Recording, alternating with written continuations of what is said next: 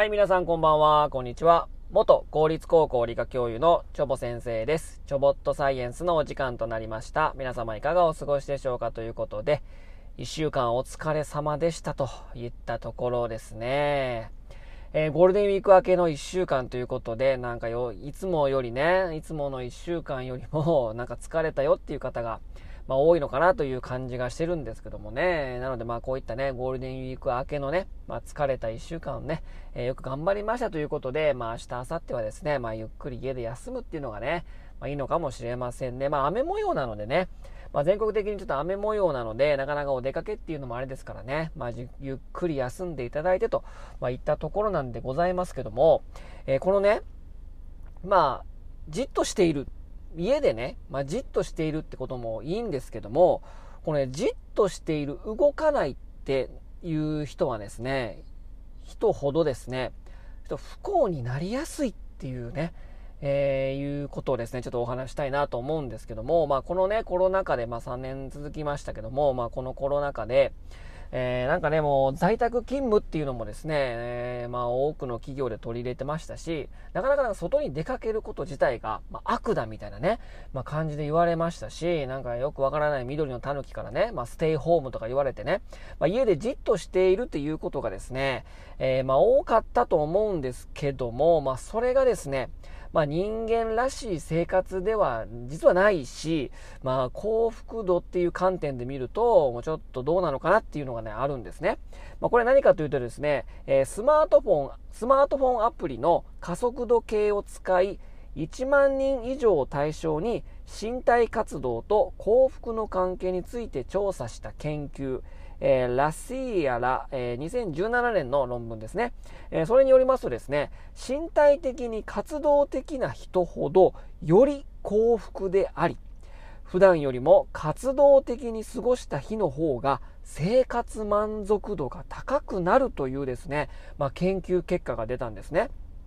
で、ここで言うですね、身体的活動というのはですね、まあ、必ずしもですね、このランニングとかね、まあ、筋トレといった、まあ、本格的な運動である必要はね、ないみたいなんですね。まあ、朗報ですよね。えー、家事や仕事といった運動以外の身体活動も幸福に関連することが、まあ、示唆されたということでですね、もう何もね、こう、ランニングしたりとかね、まあ、その運動する時間ないよっていうね、方か、かなりね、多くいらっしゃると思うんだけども、まあ、家事とかですね、まあ、そういった仕事、仕事のその、まあ、要は営業の外回りとかですね、まあ、そういったったね、えー、事柄も身体的活動に含まれるんで、まあ、なんか体を動かしてた方がですね、まあ、幸福度は高いということなんですね。で、さらにですね、ミシシッピ大学の研究グループ、えー、これはですね、エドワーズら2016年の論文ですね、えー、ミシシッピ大学のグループが18歳から35歳の成人26人を対象に1週間ですね、え運動をさせず1日あたりの歩数を5000歩以下に抑えてもらうという実験をね、したんですね。で、その実験をしたところですね、なんとですね、特に制限をしなかった比較、比較対象グループと比べ、要は動いてもいいよって言ったグループと、ちょっと行動制限をしましたっていうグループね、分けた場合に、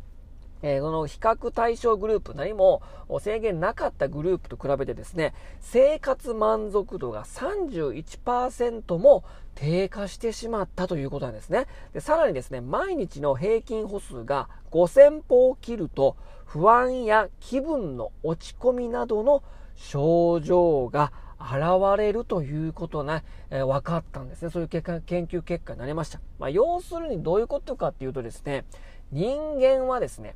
じっとしていることが、まあ、不得意な人間、生き物であるということと、じっとしていると生活満足度や幸福度が低下しちゃうということなんですよ。要は、ステイホームとかね、まあ、在宅勤務はま仕方ないかもしれませんけども、そういう企業のま方針なんで、でも、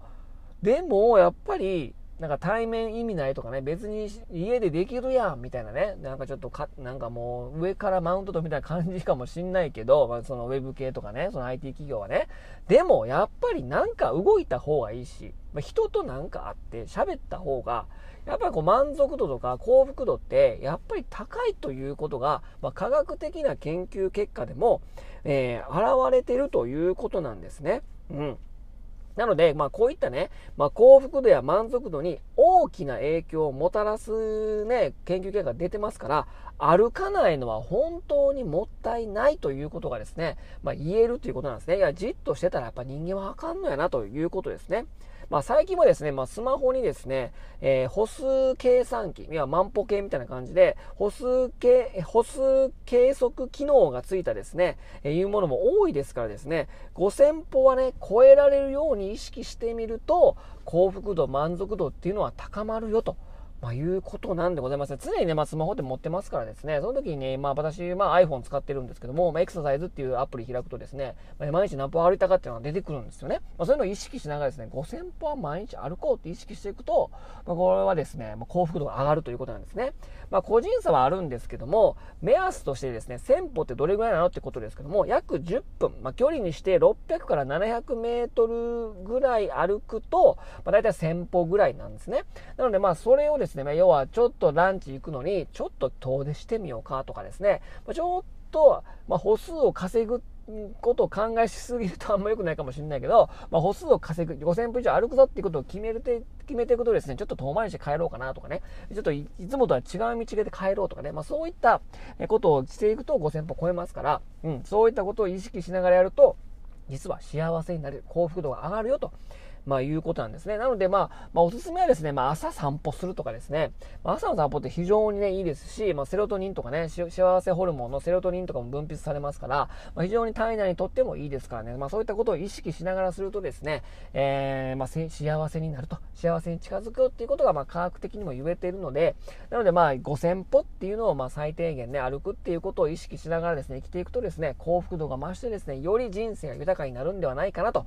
いうことでございますね。まあ人間というのはじっとしているものが、うん、まあ苦手ということでね、まあ、アフリカで誕生したホモ・サピエンスね、まあ、20万年前に誕生しましたけども、そこから何十万年もかけてですね、もう南米まで歩いてるわけですよ、我々ね。もう遥かなる冒険者ですよ。だから、もともとじっとしてられないっていう生き物なのかなっていうことが、まあ DNA でも刻まれてますから、なのでまあ5000歩っていうのを意識しながらですね、歩いていく、ちょっと動くっていうことを意識するとですね、まあ幸福度が上がるよということでございましたしたということでね、えー、明日、明後日雨模様ですけども、まあ、家で足分布するだけでも全然違うと思いますので、ちょっとね、体を動かしてみるっていうことが、まあ、幸福度につながるよっていうことなので、まあ、ちょっとそういうことを意識していただけるとですね、ちょっと人生豊かになるかなと思いますので、ぜひそういうことを意識してやってみてはどうでしょうかということで、今日はこの辺にしたいと思います。それでは皆様さようなら、バイバイ。